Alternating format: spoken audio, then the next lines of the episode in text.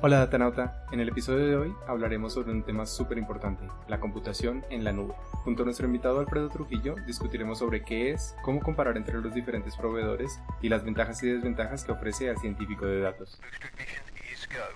Estamos listos para el despegue de la nave de los datanautas. Hola, mi nombre es Lila. Y yo soy David. Y, juntos, iniciamos el viaje al universo de la ciencia de datos. Hola Alfredo, bienvenido a la nave de los datanautas. ¿Cómo estás? Hola Lila, excelente. Cuéntanos un poco sobre tu experiencia en todo este mundo de los servicios en la nube.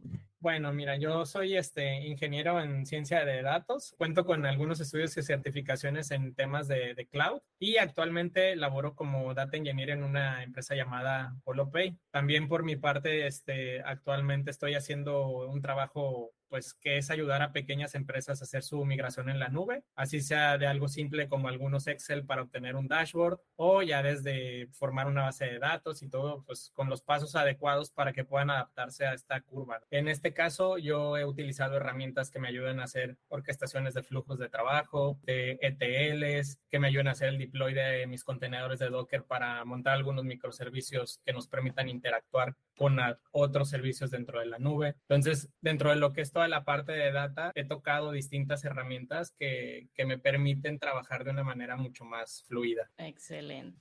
Súper. ¿Y podrías contarnos para quienes no estén muy familiarizados ¿En qué consisten los servicios de la nube y por qué es importante para cualquier científico de datos saber sobre este tema? Sí, mira, los, mira, David, los servicios en la nube nos permiten alojar información y realizar procesos que tal vez nosotros no podríamos hacer en nuestras computadoras o en un entorno local. Además, este, son muy importantes porque estos permiten que de inicio no tengamos que invertir mucho dinero en un hardware muy caro y no nos descapitalicemos para realizar nuestro proyecto. Entonces, esa es una muy buena razón por cual la, la nube nos ayuda a crecer con la escalabilidad que lo necesitemos, tanto para arriba como hacia abajo. Si tenemos un mes de alta demanda, posteriormente podemos decrecer los servicios o aumentarlos para cuando tengamos la alta demanda. Qué bueno que nos hables de los servicios, Alfredo, porque tal vez las personas que están iniciando en el mundo de la ciencia de datos o que tal vez están emprendiendo en algún proyecto propio, si yo necesito hacer un proyecto de ciencia de datos o emprender o necesito este servicio, ¿cuáles serían esos servicios mínimos que necesito? Necesitaría contratar en cualquier servicio cloud? Pues mira, para lo que viene siendo un proyecto de ciencia de datos, yo siempre considero eh, unas herramientas bases. Obviamente cada, cada nube tiene sus nombres distintos, pero tienen funciones muy similares. Y la primera sería elegir una herramienta que nos permita orquestar el flujo de trabajo. Eh, les voy a dar así ejemplos en cada una de las, de las herramientas. En Google Cloud tenemos Composer, que trabaja con, con Airflow. Es una imagen ya configurada y todos allá es mucho más fácil de utilizar. En Amazon Web Service tenemos Step Functions y en Azure tenemos Logic Apps. Entonces, esta sería la primera, que es una herramienta que nos ayuda a orquestar el flujo de trabajo. Después necesitamos una herramienta que nos permita hacer los ETL, ¿no? Las transformaciones, extracciones, cargas de, nuestros trabajos hacia los data warehouse, data lake, etcétera, ¿no? En, en Google, pues tenemos la opción de Dataflow. En Amazon tenemos este Glue y en Azure tenemos Data Factory. Todas tienen sus similitudes, cada una tiene sus ventajas y, funcionan un poquito distinta cada una, pero las tres tienen como la, misma finalidad. Este, y para poder implementar nuestros modelos de, de, Machine Learning, ponerlos ya en, en producción y todo, en lo que viene siendo Google Cloud tenemos Cloud AI Platform, en Amazon SageMaker y en Azure Machine Learning. O sea, son igual nuevamente las mismas y como un extra este tenemos también herramientas que nos permiten temas de visualización que pues en aquí la más famosa de los tres por mucho es este la que pertenece a Microsoft que es donde sí es puntero en esta herramienta sin duda alguna que es Power BI y en Google Cloud tenemos este Data Studio, ahora llamado Looker Studio, ¿no? Son, son como las dos que sí despuntan mucho en el mercado. Oye, genial la comparación que nos haces de estos servicios cloud básicos para cualquier proyecto de data que quiera implementarse en la nube.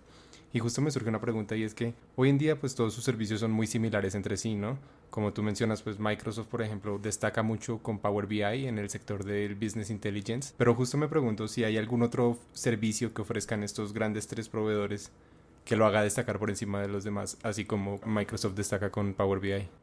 No hay como un servicio en, en particular que se destaque así de, de, fuerte como, como viene siendo, por ejemplo, la tecnología de Kubernetes, al ser desarrollada por Google y a pesar de que es open source y todo, Google tiene Kubernetes Engine, que pues es la plataforma que al ser una tecnología que ellos desarrollaron, mejor se, se acopla, ¿no? Entonces, depende un poquito de esto y, y, pues cada uno de los proveedores de nube se destaca por, por ciertas cosas en, en, particular. Por ejemplo, Amazon, al ser el más grande de todos, este tiene mayor cobertura de regiones, de países, entonces nos va a brindar esa, ese, esa facilidad, ¿no? En cambio, por ejemplo, Google Cloud está muy enfocado hacia temas de aprendizaje automático, mientras que Azure se enfoca más en, en hacer como ofertas de soluciones híbridas por ejemplo, hace poco anunciaron un partner con Databricks, mejor hacen el partner con otros terceros y lo ofrecen dentro de Azure. Sí, y cada vez vamos a empezar a ver más también integraciones de OpenAI en estos productos de Microsoft, ¿no? Que también puede ser algo que los haga destacar más adelante. Muy, muy probablemente. Todos los productos de, de, Microsoft ahí. Sí, sí, sí. Y bueno, también queríamos preguntarte acerca de las certificaciones que son ofrecidas por estos proveedores grandes. Cada uno tiene su escuela en la que enseña a usar estas herramientas cloud que son de ellos y queríamos saber cuál es tu opinión respecto a ellas. ¿Crees que valga la pena sacarlas? Pues mira, en lo personal, yo tengo solo una certificación. Sin mm. embargo, tanto Google como Azure como Amazon o tienen como unas escuelas que es de aprendizaje asíncrono, donde tú puedes ver guías de cómo se usan cada una de sus herramientas y puedes pagar este, una suscripción mensual para hacer unos laboratorios guiados donde te simulan entornos en la nube y haces como prácticas. Todo esto que tú estudias es lo que tienes que cursar para la certificación. La certificación nada más es el examen que aprueba que aprendiste claro. de haber cursado. Si tú quieres pagar esos 120, 200 dólares extras por certificarte, es independiente de cada uno, pero si suman en el mercado laboral, la verdad es que las empresas sí se fijan en, en estas certificaciones, pero lo más valioso para mí está en aprender esos, esos pads de, de aprendizaje que tiene cada una de las escuelas de, de las nubes. Justo, y pues el hecho de que sean gratuitos les hace una herramienta súper útil para que trate de aprender acerca de todos estos temas. Así es. Ver, a los atanautas que nos están oyendo, tuvimos un problema técnico, me tuve que bajar de la videollamada y estábamos, usando un servicio en la nube para grabar este episodio y no se cortó, así que otro beneficio de usar la nube. ¿Sabes qué te quería preguntar, Alfredo? Este, hay muchos eh, empresarios, más que todos, más que emprendedores, que tienen este chip de que ellos prefieren invertir en servidores locales y tener sus propios servidores en casa que usar los servicios en la nube porque no sienten confianza en estos servicios. Vos, desde tu experiencia, ¿qué le dirías a estas personas en cuanto a la seguridad? Pues mira, te, voy a poner un, un ejemplo súper simple que una vez escuché en una, en una charla de estas, ¿no? Dice, por ejemplo, tú cuando entras este, a ver si tienes internet en casa, ¿qué es lo que haces? O te metes a la página de Google o te metes a la página de YouTube y si cargan, sabes que tienes internet. Si no cargan, es que no tienes internet en casa. ¿Qué significa esto? Que Google tiene la capacidad, así como la tiene Amazon Web Service o, o también la tiene Azure, de tener servicios tan estables y seguros todo el tiempo, gracias a que ellos brindan esos mismos servidores, esa misma seguridad y todo a sus clientes, ¿no? Entonces, lo mismo pasa con plataformas como Netflix, como Spotify, que están montadas en estos servicios, siempre están disponibles, nunca se caen, a diferencia de otras herramientas que, puede pasar, ¿no? Si se va la luz donde tienes el servidor, te quedaste sin eso. Si hay un desastre natural, te quedaste sin información. Y obviamente, pues creo que es más fácil que la ciberseguridad sea controlada por alguno de estos proveedores terceros a que tú seas capaz de, de tener un equipo de IT que se preocupe tanto en la ciberseguridad de tu proyecto que deje de desarrollar lo que están haciendo, ¿no? Por hacer seguros tus servidores. Entonces te despreocupas de eso, tercerizas ese tema y te ahorras más dinero y te preocupas más por hacer un buen desarrollo. Mejor imposible. Sí, es una clara ventaja. Y bueno, aparte queríamos preguntarte también, para el caso de una empresa o una persona que está buscando montar un proyecto en la nube y que tiene una fuerte necesidad de flexibilidad para este proyecto, quizás porque todavía no sabe para dónde va a ir o porque el mismo proyecto exige la flexibilidad, ¿qué aspectos es relevante que tenga en cuenta para satisfacer estas necesidades justamente, para garantizar que un proyecto va a ser lo suficientemente flexible?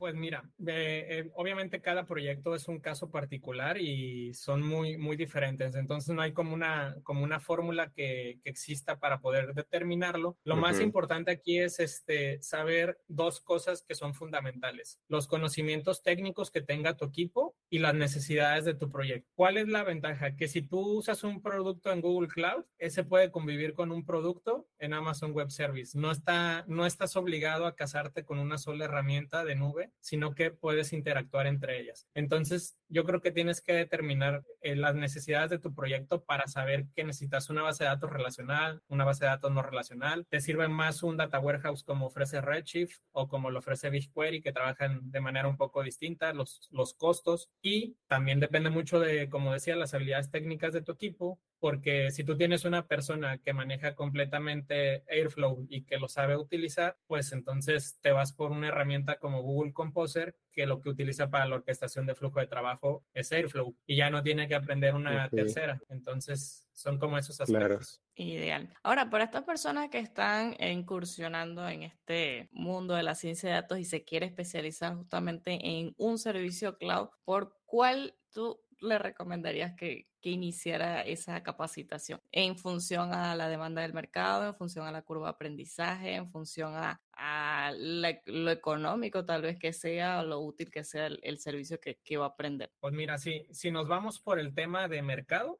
eh, Amazon, porque Amazon tiene mayor eh, participación de mercado actualmente y mayor uso que lo que tienen Azure y Google juntos. Entonces, pues es en ese tema me, iría por Amazon. En lo que es facilidad de aprendizaje, creo que el que tiene más montado todo esto y es porque no solo tiene el tema de, de sus certificaciones y todo, sino como que ya sabe un poco respecto a escuelas de aprendizaje y todo, es Google Cloud, creo que es el que tiene mejor diseño de para el usuario un poquito más intuitivo, guías por todas partes que te van diciendo qué hacer y todo. En cambio en Amazon ahí sí es un poquito más no difícil, pero sí un poquito más enredado su documentación. En lo personal a mí no, no se me hizo tan clara como la de Google, pero sí necesitas un nivel un poquito más técnico para entenderla, ¿no? No lo hacen, no lo acercan tanto al, al usuario que no sea que no tenga conocimientos técnicos. Y si eres una persona que trabaja con Windows, que te gustan mucho los productos de Microsoft, pues entonces Azure es, es una muy buena decisión, ¿no? Porque eh, todos los productos de Microsoft tienen mucha integración en la nube.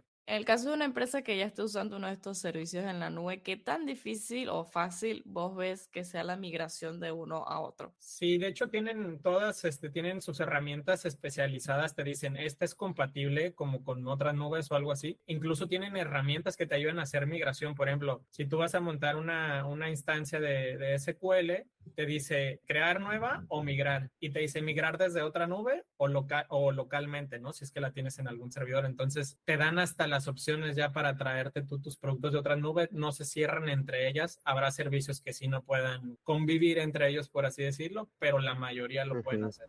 Sí, eso es súper importante, pero también es muy importante que al momento en que ya estás montando un proyecto en la nube y estás decidiendo las herramientas puntuales que vas a usar, puedas hacer una buena comparación entre lo que ofrecen los diferentes proveedores. Y eh, esto a veces no es tan fácil debido a que estos grandes proveedores tienen muchos, muchos servicios. Entonces, no sé si tú conoces alguna herramienta que facilite hacer este tipo de comparación entre servicios específicos o si mejor recomiendes hacer esta investigación de manera manual y, e investigar todos los servicios que ofrece cada uno y tomar una decisión informada basándote en eso.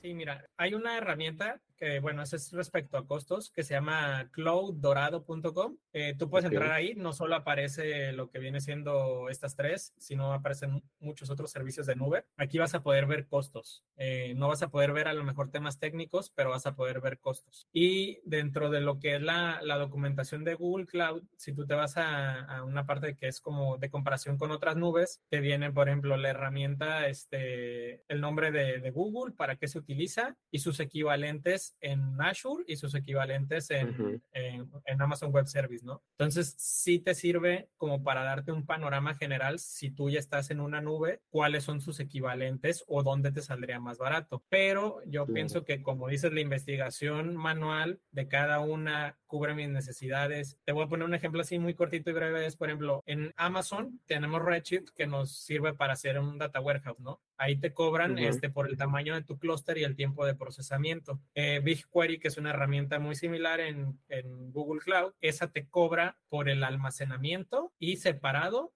la cantidad de consultas que realices, o sea, el, peso de la consulta por megabytes. Entonces, te los mm. cobra separados, no te los cobra juntos. Entonces, tienes que valorar todo eso. ¿Para qué vas a necesitar más tu producto? Claro, ¿cómo, va a ser el uso que le vas a dar? ¿no? Sí, ¿nos podrías compartir algún caso de algún desafío realmente que has tenido en, en, tu vida laboral al configurar estos servicios en la nube? Pues mira, a lo mejor fue un desafío inicial que, que todos vamos a tener cuando empecemos a, trabajar con temas de servicios en la nube, que al principio son un poquito un dolor de cabeza, que son este, los roles y permisos que se deben de asignar, ¿no? Dentro de las nubes, tú dices, bueno, pues ya estoy en Amazon, ya estoy en Google, la, que sea, pues las aplicaciones deben de convivir tranquilamente entre sí, ¿no? No necesitan permisos. Pero en primera, tú debes de dar una cuenta con permisos para utilizar las aplicaciones, ¿no? A la persona que esté en la nube. Tú puedes decir, ah, bueno, esta persona persona tiene acceso de lectura, de modificación, etcétera, ¿no? Que se le llaman roles y usuarios, esa parte. Y aparte, existe algo que son las cuentas de servicio y esas son las que se le asignan a las aplicaciones. Si yo quiero que un bucket de Google Cloud Storage conviva con Cloud Functions, yo tengo que tener una cuenta de servicio que permita esto, que tenga los permisos adecuados para que estas dos aplicaciones interactúen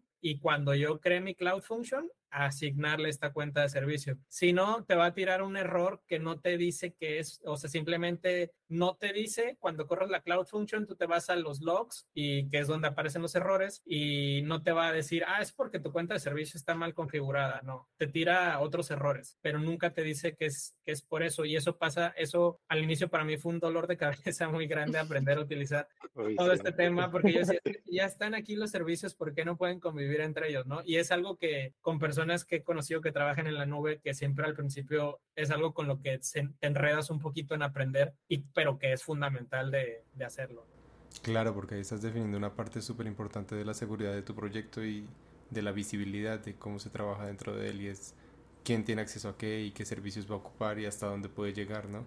Sí, de hecho, en relación con esto de los permisos, ¿hay algún tipo de restricciones en cuanto a el almacenamiento de datos en estos servicios de la nube? Porque entiendo que hay regulaciones en cuanto a la posición geográfica de, de, dónde se están generando los datos. Por ejemplo, eh, en Estados Unidos, los datos de los ciudadanos de Estados Unidos deben almacenarse en servidores de Estados Unidos. En este sentido, ¿qué restricciones similares o esta en particular vos ves en, esto, en estos servicios? Pues sí, sí, eso eso tiene mucha razón. De hecho, se han dado en el pasado casos como de demandas y todo que tuvieron y que por eso se configuraron todas estas restricciones dentro de la nube. Y ahí va a depender, mucho de la legislación de cada país, ¿no? No hay algo escrito para todos, sino que va, va a depender mucho de cada país y del tipo de datos. Por ejemplo, los datos médicos o de, de cuestiones personales de salud. Ahí esos son datos que son sumamente restringidos. Yo creo que eso sí en todos los países. Por eso es que es un rubro donde cuesta un poquito avanzar por la protección que hay de, esos datos, ¿no? Entonces sí hay que tener mucho cuidado, saber de dónde estás moviendo los datos y qué legislaciones te, corresponden, ¿no? Entonces ahí le corresponde ahora sí que a cada datanauta investigar. Obviamente si son datasets públicos, este, no, no vas a tener inconvenientes, ¿no? Pero cuando estés trabajando ya en algún lugar, pues hay que cuidarse mucho de esos temas.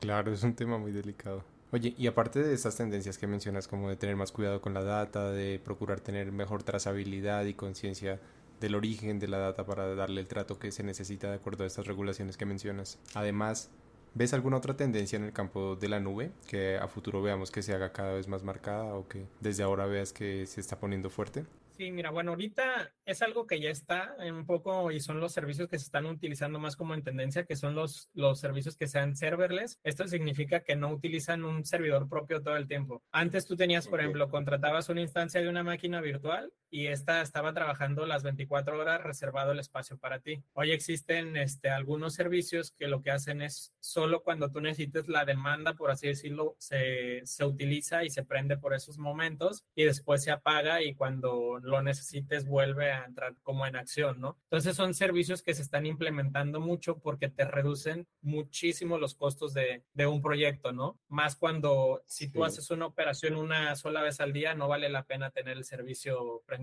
todo el día. Y la otra es que hay, hay herramientas que están desarrollando lo que, lo que están haciendo los servicios cloud es dar ellos, se les llaman servicios administrados, que lo que hacen es decirte, mira, aquí está esto que casi es una interfaz gráfica para hacer un, un ETL y es mucho más fácil de configurar para una persona sin amplios conocimientos, pero son mucho más costosos. Son como las dos tendencias que yo veo actualmente. Sí, súper. Y la primera se me hace que es especialmente importante porque también es responsable con el medio ambiente. No necesitas correr un servidor 24/7 si no lo vas a ocupar todo el tiempo. Solo en el momento de las operaciones se usan los recursos y pues eso es una muy buena tendencia a mi parecer. Bueno, Alfredo, coméntanos casos de éxito o consejos basados en tu experiencia trabajando con proyectos de ciencia de datos en la nube. Pues mira, yo creo que dos casos de éxito muy grandes y, que todos vamos a conocer son la, la más grande plataforma de, de, streaming de series el día de hoy, que es Netflix, y la de música, que es Spotify. Estos servicios desde sus inicios funcionaron en la nube y si hoy no existiera la nube serían servicios que tal vez hubieran demorado muchos más años en salir, pero gracias a la nube fue que estos proyectos salieron a la luz de manera rápida y funcionan tan bien como lo hacen hoy. Sí, ¿no? Y que justamente la tendencia que cada vez más empresas y servicios estén en la nube. O sea, ya no nos imaginamos un futuro sin la nube. Así es, ya es algo que está formando parte de, de la vida cotidiana casi. Sí, y cada día vamos a ver más proyectos de este tipo basados en la nube. Y bueno, justo como para un científico de datos o algún emprendedor que esté buscando alguno de estos servicios que esté en proceso de seleccionarlo, ¿qué recomendación le darías para que tome una decisión informada? Pues mira, tienen una gran ventaja, que es que cualquiera de las tres les va a otorgar una cierta cantidad de créditos gratuitos a, a, utilizar, ¿no? Algunas se limitan a que sean para unos solos servicios, otras te los permiten para todos sus servicios. Ahí ya dependerá de, de cada uno, pues, investigar eh, cuál es mejor, probando sus productos, ¿no? Y algo muy importante es que si tú estás iniciando un proyecto, si tú eres una startup o algo, este, que apenas va en tamaño de una pyme, todos los servicios de nube tú te puedes contactar con ellos tienen programas donde te van a otorgar no solo esta pequeña cantidad de créditos que normalmente suelen ser 300 dólares, sino que tienen programas donde otorgan 20 mil, 50 mil, 100 mil dólares, dependiendo en qué etapa se encuentre tu proyecto. Y pues esto te va a ayudar a ti como emprendedor que estás iniciando un proyecto para poder este, capitalizarte en ese tiempo, no pagando tus, tus servicios cloud y pues conociéndolos, ¿no? No te cierres a una, a una sola herramienta, sería también algo que yo les diría, no, si van a usar Google Cloud de inicio, Amazon Web Service, no se cierren a que solo exista esa, prueben las demás y vean lo que más les funcione para, para su caso específico. Claro, muy interesante esta información y súper valiosa. Oye, y un poco también para ver la otra cara de la moneda, ¿qué desventaja le puedes encontrar a que un producto se base en la nube o en qué momento puede resultar esto perjudicial para una empresa o algún proyecto en particular? Las desventajas que puede tener usar la nube es que muchas veces las empresas contratan en exceso productos y termina siendo mucho más caro para ellos que para eso. Entonces, podemos poner aquí un caso hipotético de que, de, que tal vez yo vi una empresa que estaba utilizando servicios en exceso en la nube o algo y pues se generan costos adicionales porque no apagan las instancias que ya no utilizan, porque crearon una función que ya dejaron de utilizar, etcétera, ¿no? Y que eso pasa ¿eh? mucho, pasa un montón. Uy, que te termina saliendo más caro que haber comprado tu servidor. ¿En serio? No. Sí. Ahora, ¿vos tenés idea de los límites de capacidad que tienen estas empresas o estamos lejos de llegar a esos límites? Yo creo que estamos muy lejos de llegar al límite porque si grandes servicios como Netflix alojan sus datos ahí, pues este, imagínate si son datos de escritos, pues muchísimo menos, ¿no? Si ya si son imágenes, videos, dudo que alguien pueda tener mucho más información almacenada de la que tiene una de estas plataformas de streaming. Tienen réplicas de la información, no la tienen en un solo lugar, tienen réplicas para que nosotros podamos acceder desde distintos puntos más rápido. Entonces, yo creo que estamos muy lejos de que una empresa pueda verse limitada con estos proveedores. Tal vez si contratas un proveedor más pequeño de nube, sí te puede llegar a suceder. ¿Y vos sí. tenés idea de la dimensión del espacio físico que ocupan estos servicios de nube? No, son datos que tienen súper restringidos por cuestiones de seguridad. Por ejemplo, tú cuando eliges la zona donde quieres contratar, este, no sé, vamos vamos a poner un ejemplo simple, un bucket de S3 de Amazon. Te aparece que está Estados Unidos este, oeste, central, etcétera, ¿no? Pero no te dice exactamente ni en qué eh, en qué locación está, ni código postal, ni nada. Entonces, esto lo hacen por cuestiones de seguridad, obviamente, para evitar que alguien llegue y pase algo con los servidores. Entonces, no hay alguien que sepa realmente, no sé, el almacén ocupa 300 metros cuadrados y brinda tanta capacidad, ¿no? No hay, no hay alguien que lo sepa, más que la gente interna de Amazon, que pues me imagino que es información súper protegida. Claro, pero por otro lado también la tendencia es a que estos servidores cada vez ocupen menos espacio o bueno, ha sido desde hace varios años la tendencia de que las computadoras cada vez son más potentes y por lo tanto en un mismo espacio pues está realizando muchos más procesos y haciendo mucho más trabajo que el que hacías antes. Entonces, esto es algo que siempre va cambiando. Sí, claro. De hecho, las hasta donde yo sé, tanto Amazon como Google eh, tienen empresas que les diseñan hardware especialmente para ellos, o sea, diseñado a su medida y a lo que requieren. Entonces, pues me imagino que va orientado hacia esto, ¿no? Que sean equipos más útiles y que abarquen menos espacio. Genial.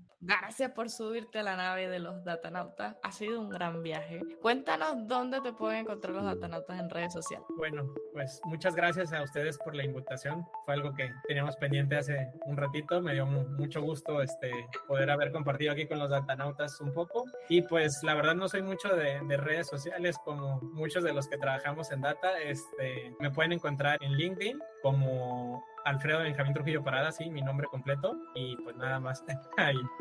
Buenísimo. ya saben dónde encontrar a Alfredo Datanautas. Y bueno, Alfredo, pues hasta la próxima. Esperamos volver a tenerte en alguna otra futura ocasión aquí en la nave. Gracias por subirte a la nave Datanautas. Si este episodio te gustó, dale like y comparte. Así puedes ayudar a que este programa llegue a cada vez más personas.